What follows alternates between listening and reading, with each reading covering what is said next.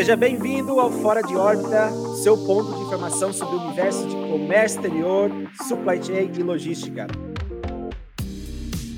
Eu me chamo Josiano Mota, sou o CEO da Chip to Chip e hoje estamos aqui com um convidado super especial, o nosso amigo de longa data, Ronaldo Del Poço. Ronaldo, por favor, se apresente para quem está nos vendo e nos ouvindo. Muito boa tarde, Luciano. Um prazer estar aqui, podendo falar um pouquinho com vocês, trocar experiências, né? mais aprender do que, do que trazer um pouquinho do nosso aprendizado, da nossa expertise. Me chamo Ronaldo Del Poço, como você já disse, tenho 44 anos, estou hoje aí como gerente de operações da MXP Multimodal, uma empresa que está aqui na região de Campinas, né? localizada em Vinhedo. Atendimento aí de, de todo o Brasil, com uma, um viés voltado aí para fármacos e cosméticos. Pô, legal, Ronaldo, muito obrigado pela apresentação.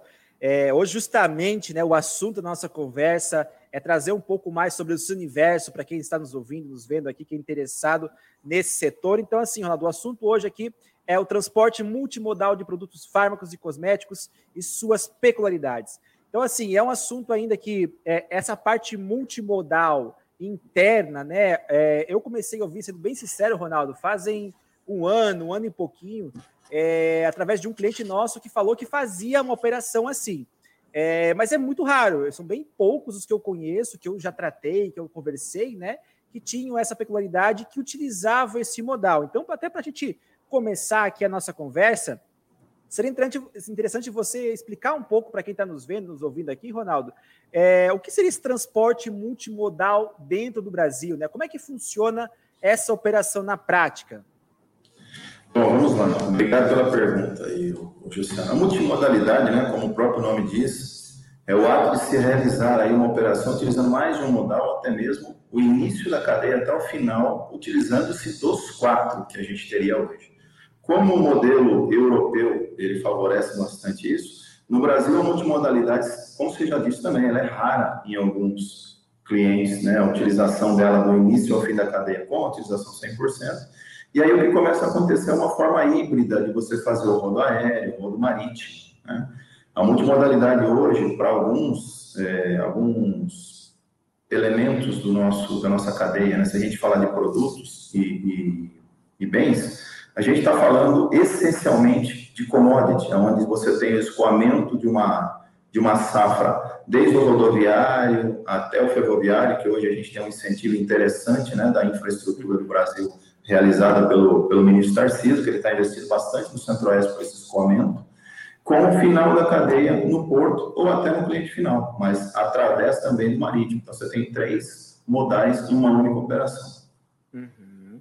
É, esse multimodal da parte de commodities é o mais comum, realmente, acho que é, é, é o que mais se utiliza hoje, principalmente para escoar os grãos, né? Mato Grosso, Paraná, essas regiões escoam até o porto, né? É bem legal essa operação, inclusive, é, que é, acho que já, essa que é a mais antiga, acho que no Brasil que eu conheço. Mas nessa parte, né, Ronaldo, que a gente conversa aqui sobre os fármacos e cosméticos, é, eu, eu, vi, eu vi um cliente falando sobre isso.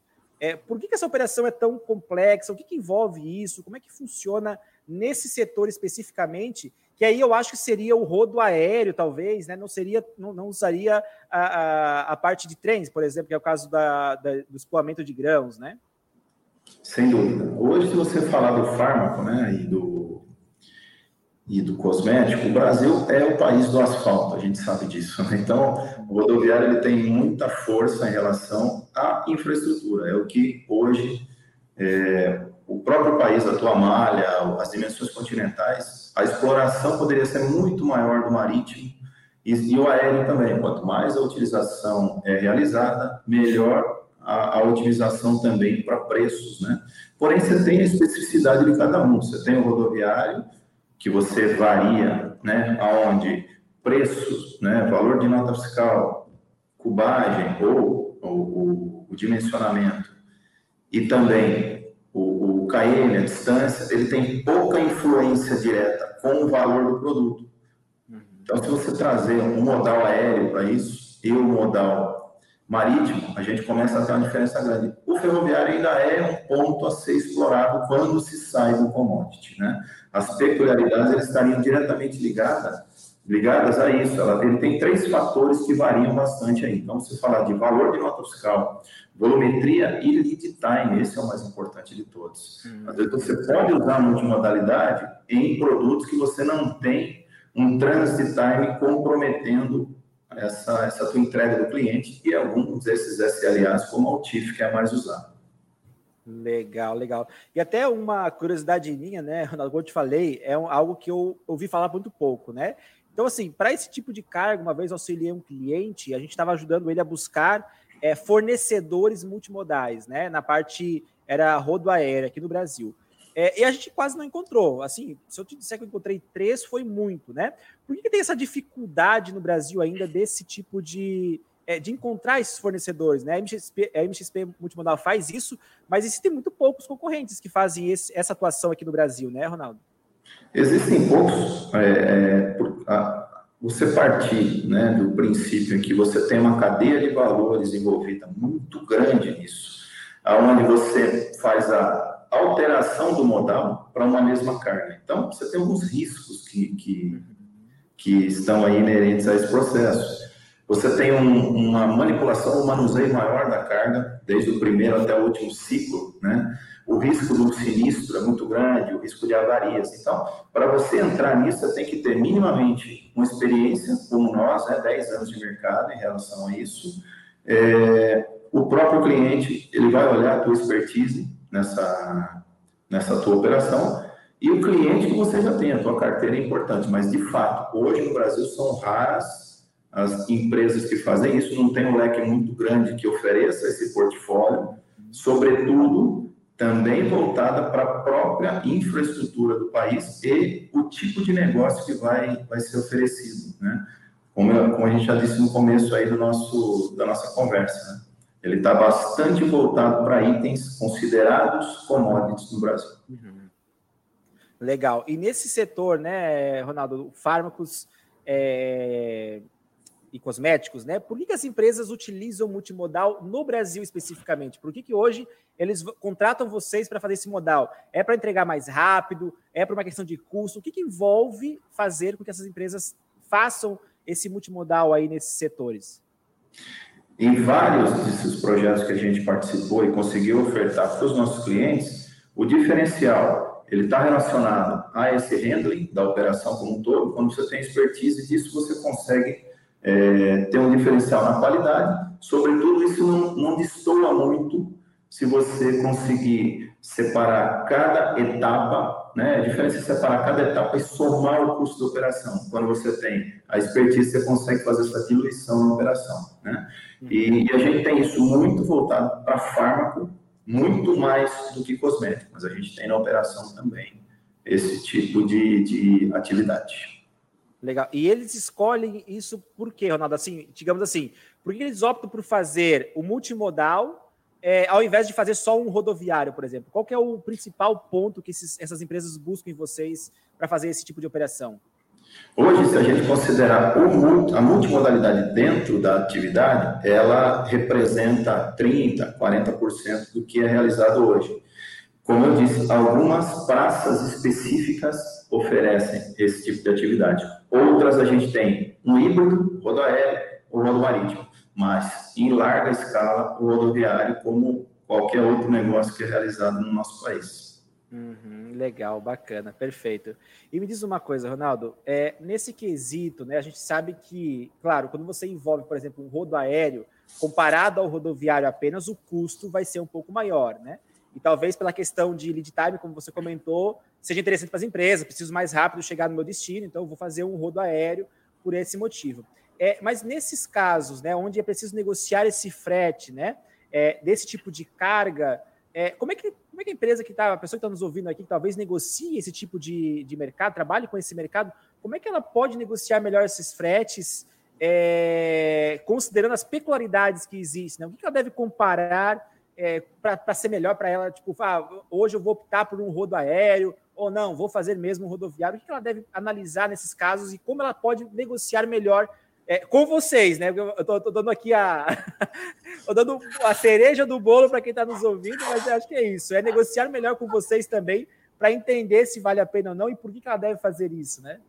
Perfeito, a forma você já entregou. Então, os, os, como a gente já, já disse um pouquinho mais para trás aí, que, lógico, o, o bate-papo é interessante porque a todo momento a gente coloca alguns diferenciais. E esses diferenciais, tanto para o transporte como um todo, do início da cadeia até o fim, e para uma negociação, você tem de fato o valor da nota fiscal ou o valor da mercadoria, a, o dimensionamento, é, volumetria, peso são diferenciais, né? E, sobretudo, a gente fala do lead time. O, o que isso tudo influencia? O transit point dessas, dessa operação no multimodal, naturalmente, ele vai ser maior por conta desses três ou de duas utilizações. Mas, se a gente fizer um projeto como um todo, entende-se que uma negociação complementar, como você fala de um rodoviário com um marítimo, com um aéreo, né? A gente consegue, nessas três pontas, pela malha que nós temos, pelo número de parceiros e principalmente a regularidade de algumas praças, tornam esse trabalho mais seguro e um, de, um, de um melhor custo aí para o nosso cliente. Com a qualidade que a MXP já tem há 10 anos de mercado aí com grandes clientes. Entendi. Então, na verdade, é, é, é cada cliente desse, na verdade, eles fazem um projeto com vocês. É isso, Renato? Então, assim, é, eles têm uma regularidade de entregas para determinada região, certo? Ah, toda semana eu tenho 500 quilos saindo de Curitiba para São Paulo. Então, é meio que padrão, né? Eles trabalham com vocês com uma regularidade. Então, assim, é, para isso, a gente está tratando aqui de conseguir um, uma melhor negociação, né? Então, é necessário já ter antes essa estabelecido com vocês, né, a regularidade que seriam esses embarques, é, quantos quilos, cubagem, metragem, tudo que vai, o valor da mercadoria, para que vocês possam também encontrar para aquele cliente melhor saída de, né, de, de voo, é, colocar ele, ó, tais dias são melhores para fazer essa operação, vai chegar em tal dia lá no destino. Então, na verdade, seria uma questão de vocês entenderem essa demanda é, para levarem um projeto para o cliente falando, olha, no rodoviário vai custar tanto, no, frete é, multimodal vai custar tanto, porém, eu te entrego no rodoviário em tantos dias, no multimodal eu te entrego em tantos dias, com mais segurança, com a melhor qualidade de serviço. Seria mais ou menos isso, então, a questão de você, do cliente importador, exportador, ou que trabalha com, apenas com a parte nacional, mas que eles tenham essa visibilidade é, de, most, de mostrar para vocês, né, é, o que, que eles esperam com isso, o que, que eles vão trazer com vocês, o que, que eles vão fazer a operação, como é que vai ser concedido isso, mais ou menos nesse sentido, né?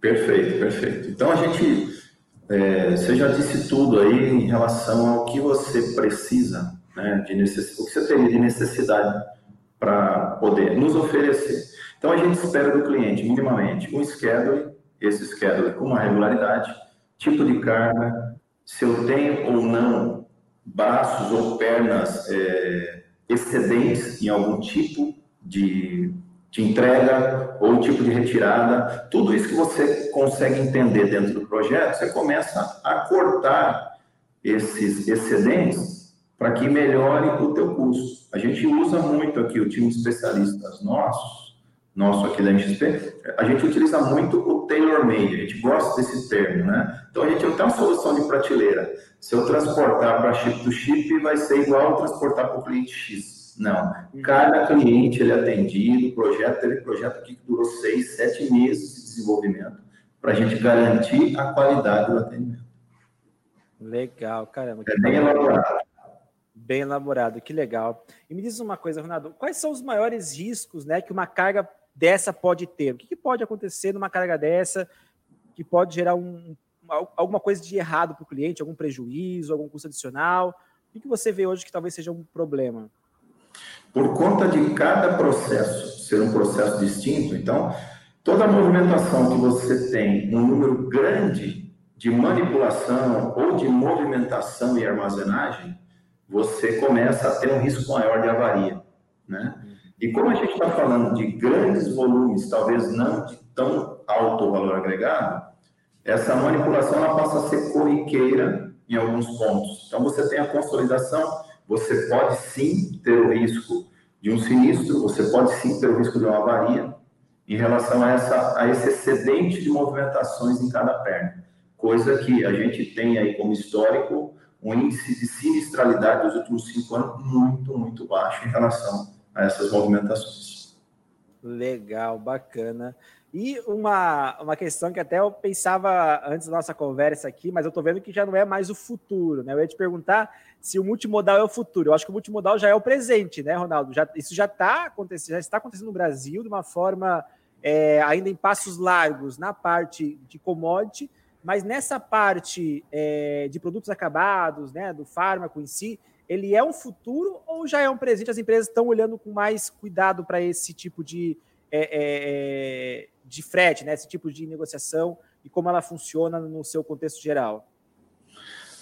A pergunta é muito boa, Luciano. O que a gente tem hoje, né, se você olhar como um todo o Brasil, inclusive assim, a gente tem é, alguns, alguns estudos que foram feitos até pelo Ministério da, da, Infraestrutura, que a gente tem aí rodovias, ferrovias e hidrovias estabelecidas com mínimo de quilômetros ou faixas, né? ranges de quilômetros uhum. que começam a colocar como interessante na operação. Então, você fala aí que a rodovia de 0 a 400, uma ferrovia de 400 a 1.500 e a hidrovia de 1.500 a 3.000. Com isso tudo, você teria o AR, que encurta qualquer tipo de distância relacionada ao lead time.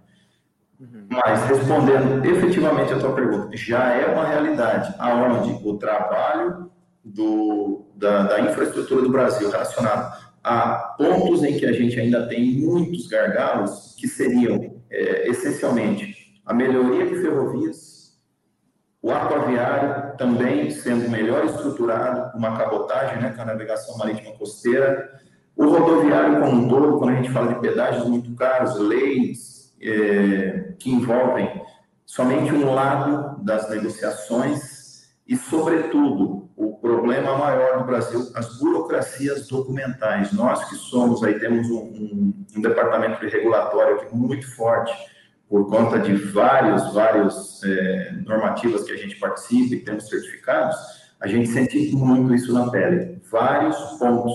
A gente compromete entregas, compromete o lead time do cliente por conta de burocracias que o Brasil nos oferece. Caramba, isso atrapalha totalmente tudo que vocês fazem para ser mais rápido, entregar num custo acessível, acaba atrapalhando totalmente o processo, né, Ronaldo? São os entraves aí, naturais. Caramba, legal. E vamos lá, Ronaldo, é o seguinte, é, em que caso né, as empresas é, é, é, recomendado utilizar o multimodal, né? É mais da questão lead time, qual que é o principal segurança da carga como um todo? O que é o principal fator que façam que as empresas é, utilizem o, multimodal?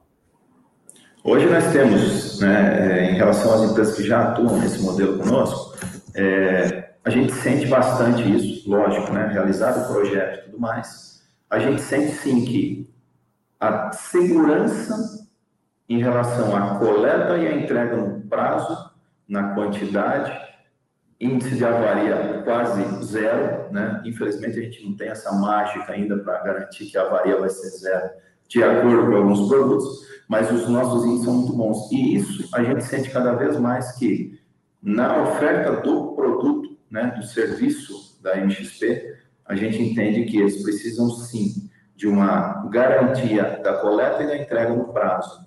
E os modais, eles fazem esse elo da cadeia aí nos ajudando. Legal, entendi.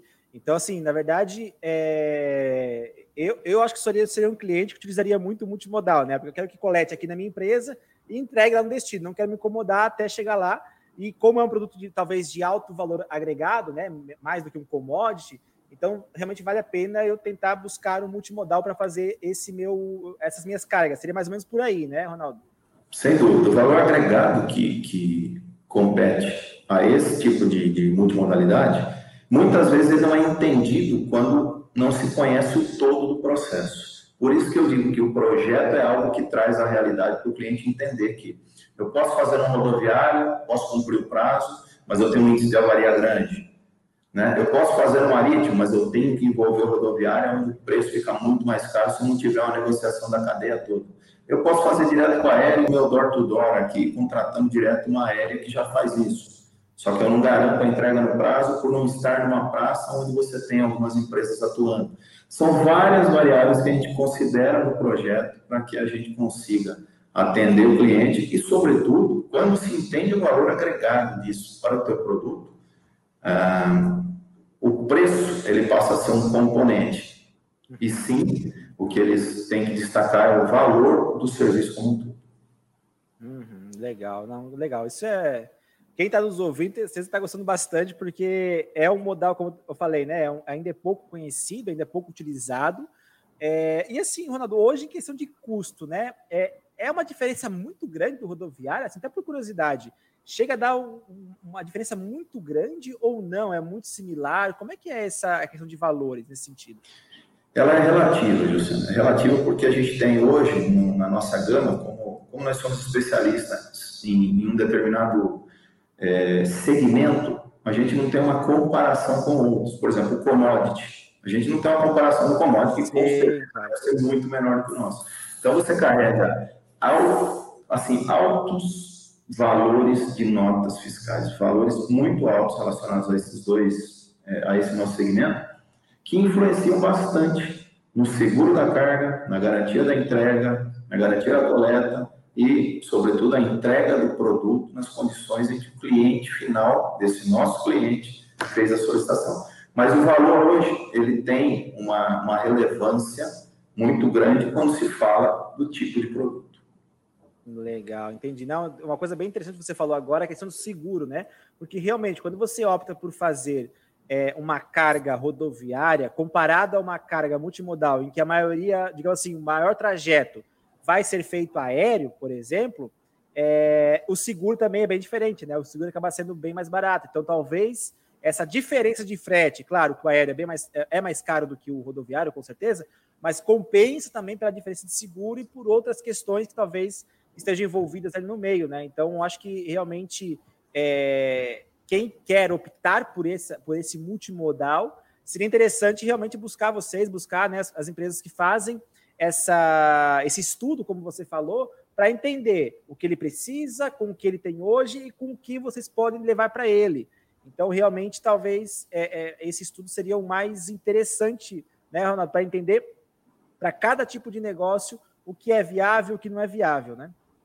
Perfeito. Quanto maior a perna, quanto maior a distância em cada modal, a gente consegue perceber também o índice de sinistro, o índice de avaria, de, de problemas que a gente tem. Né? Então, quando você fala do rodoviário, que a intenção da multimodalidade é encurtar o rodoviário, aumentar o marítimo, aumentar o aéreo, aumentar o ferroviário, onde a gente tem uma redução de custo. Legal. E um sinistro bem menor. Legal, bacana. Hoje, quando a gente fala aqui na MXP multimodal, vocês trabalham mais com essa questão, é, é, a gente está falando aqui dos fármacos né, e dos cosméticos, mas vocês também trabalham com outros setores na multimodal, por exemplo, como a gente comentou aqui da questão dos commodities, vocês também trabalham com isso? Trabalhamos. A gente tem um foco muito grande aqui também em relação a, a empresas que são recomendadas é, como se fosse um desafio. Hoje a gente tem uma outra grande, temos dois é, duas operações, uma de vestuário, uma empresa grande que opera com a gente nessa, nesse segmento e também está indo muito bem, obrigado.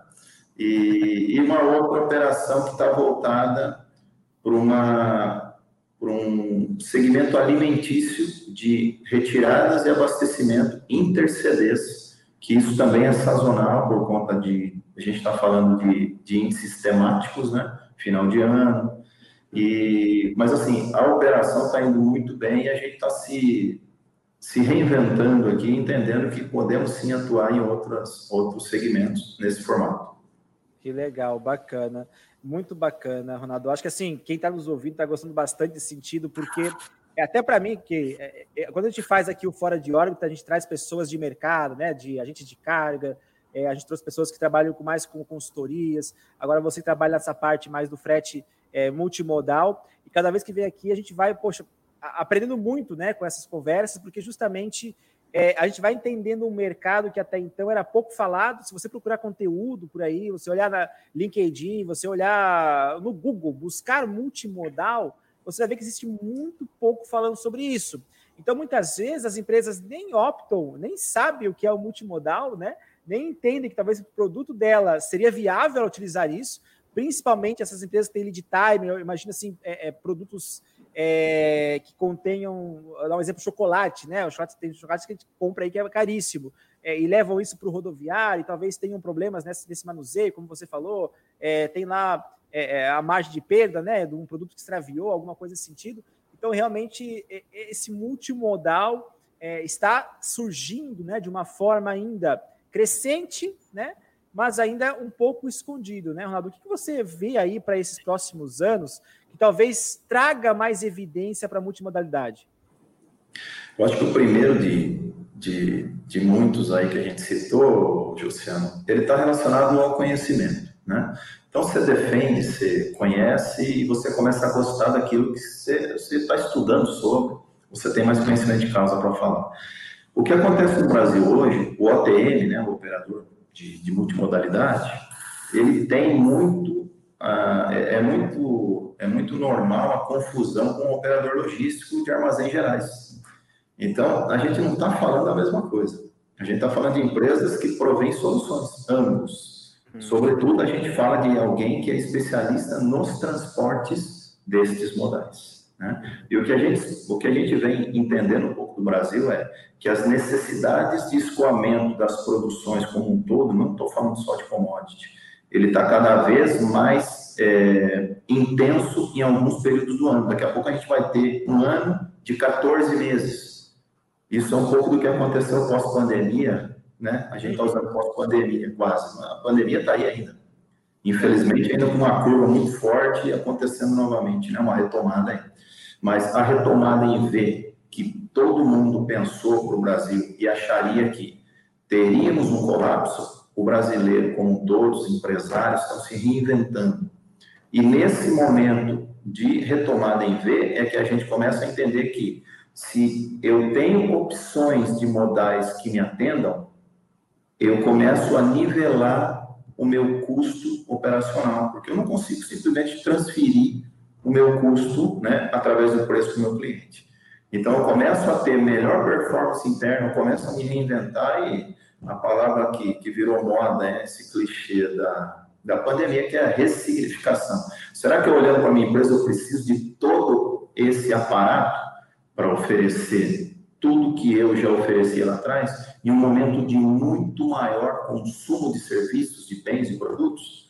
Então, é esse o momento em que a gente está vivendo, é o momento de ficar atento para cada detalhe dentro da tua operação, que você pode estar olhando, sim, para uma melhoria de performance, uma melhoria de processo, para trazer um resultado muito grande para o teu cliente na que legal, não, bacana. Deu uma visão bem interessante. É realmente isso, Ronaldo. É, as pessoas, quando começou a pandemia, né, ficaram todas retraídas. Nossa, como é que vai ser isso aí? Vai acabar com tudo? É, e muita gente foi já se programando, né? Falou, olha, uma hora vai voltar. E a hora que voltar, eu preciso estar preparado, né? E a gente ouve agora, conversando com as empresas, é, muito essa questão de tá, estar faltando produtos. Inclusive, a gente está falando aqui de fármacos e, e cosméticos, é, e você vê que nas prateleiras de algumas farmácias já tem uns espaços assim, sabe? Aqui, nós estamos mais aqui no, em Santa Catarina, né? E a gente vê nas prateleiras já faltando alguns produtos que eram comuns terem lá. É, então, justamente, Ronaldo, nesse setor, é, você tem visto essa, essa, esses problemas nas empresas que vocês atuam aí, na parte de fármacos e cosméticos?